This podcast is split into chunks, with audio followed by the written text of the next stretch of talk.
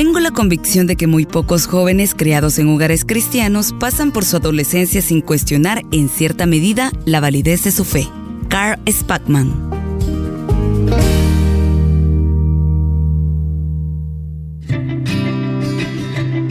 Vaya compromiso de los padres de instruir en la fe a sus hijos oportunamente.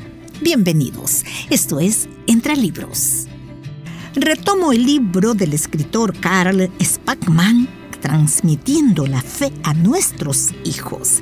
En esta ocasión lo hago en el capítulo 2, Instruyalos temprano e individualmente. Empiece la instrucción tempranamente.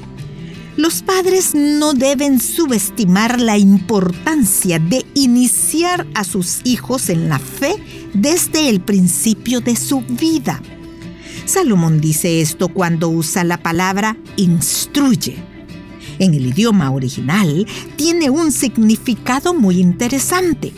Proviene de una raíz hebrea que significa poner en la boca o afectar el sentido del gusto. La palabra árabe se usaba para describir la acción de la nodriza o la madre de poner miel de dátil en el paladar del recién nacido para estimularlo a que succionara del pecho de la madre. Gradualmente, la palabra se convirtió en iniciar y después en entrenar para los hebreos, los principios eran muy importantes. Por ejemplo, en Deuteronomio capítulo 20 versículos del 5 al 7, Moisés expone tres razones para exentar el servicio militar. 1. El que había edificado casa nueva y no la había estrenado. Muchos comentaristas entienden esto diciendo que era porque debía invitar a sus amigos y familia para tener un periodo de fiesta y celebración. Número 2. El que había plantado una viña y no había disfrutado de ella. Y número 3. El que se había casado y todavía no había iniciado su vida familiar. En todos estos casos, los hombres estaban empezando algo nuevo o dedicándolo a un uso apropiado. La casa era para mostrar hospitalidad, el fruto de la viña era para disfrutarse y el matrimonio era para tener hijos. La palabra instruye tiene la misma idea tiene que ver con iniciar a nuestros hijos en la dirección en la que deben ir. No podemos esperar hasta que entren a la escuela para empezar a trabajar con ellos desde la perspectiva cristiana.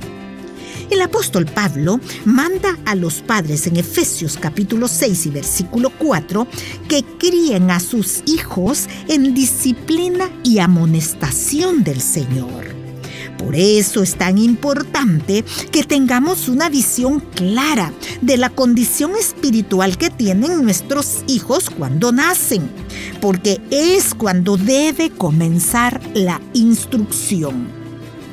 Los psicólogos dicen que los hijos pueden empezar a desarrollar sus inclinaciones hacia ciertas cosas desde la matriz. Es por ello que algunas madres escuchan música clásica y acercan su vientre a la radio. Otras leen buenos libros en voz alta para sus pequeños no nacidos aún. Es altamente cuestionable que tengan efectos positivos leerles la palabra de Dios o que escuchen buena música cristiana. Sin embargo, lo que sí se logra es crear un medio ambiente adecuado antes de que nazcan, que los preparará para que entren en la esfera de influencia del Evangelio. En segunda de Timoteo capítulo 3 y versículo 15, Pablo dice a su discípulo, desde la niñez, literalmente infancia, has sabido las sagradas escrituras, las cuales te pueden hacer sabio para la salvación por la fe que es en Cristo Jesús. Eunice y Loita iniciaron a Timoteo en el estudio de las escrituras cuando todavía usaba pañales. No esperaron hasta asegurarse de que entendía lo que se le enseñaba o hasta que alcanzara cierta edad de responsabilidad. Sabían que Timoteo era responsable ante Dios desde el momento en que nació y que si querían que fuera sabio para la salvación por la fe que es en Cristo Jesús, debían aprender los escritos sagrados y persuadirse de ellos. Así que empezaron a educarlo desde el principio.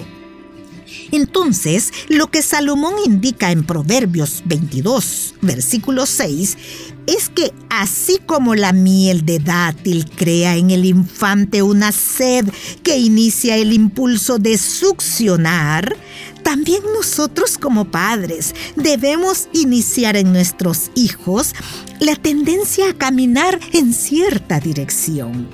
No podemos abandonarlos a su suerte en esta etapa y esperar que automáticamente adopten el camino cristiano. Por naturaleza, no estarán inclinados a desear la palabra de Dios, al igual que a ingerir los alimentos más nutritivos. Debemos enseñarles lo que es mejor para ellos, tanto en lo físico como en lo espiritual.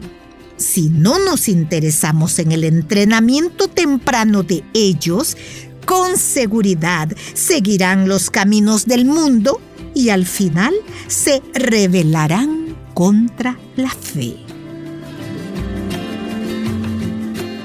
Concluyo hasta acá la lectura este día y solamente retomo el principio formativo de la fe para este capítulo que el escritor incluye en todos los capítulos. El del capítulo 2 dice, para ayudar a nuestros hijos a tener una fe perdurable en Cristo, debemos iniciarlos en ella desde sus primeros años. Asimismo, debemos tratarlos como individuos únicos, creados por Dios y para su gloria me despido con ese llamado de atención a ponernos manos a la obra en la instrucción temprana en la fe de nuestros niños y niñas. Que el Señor le bendiga.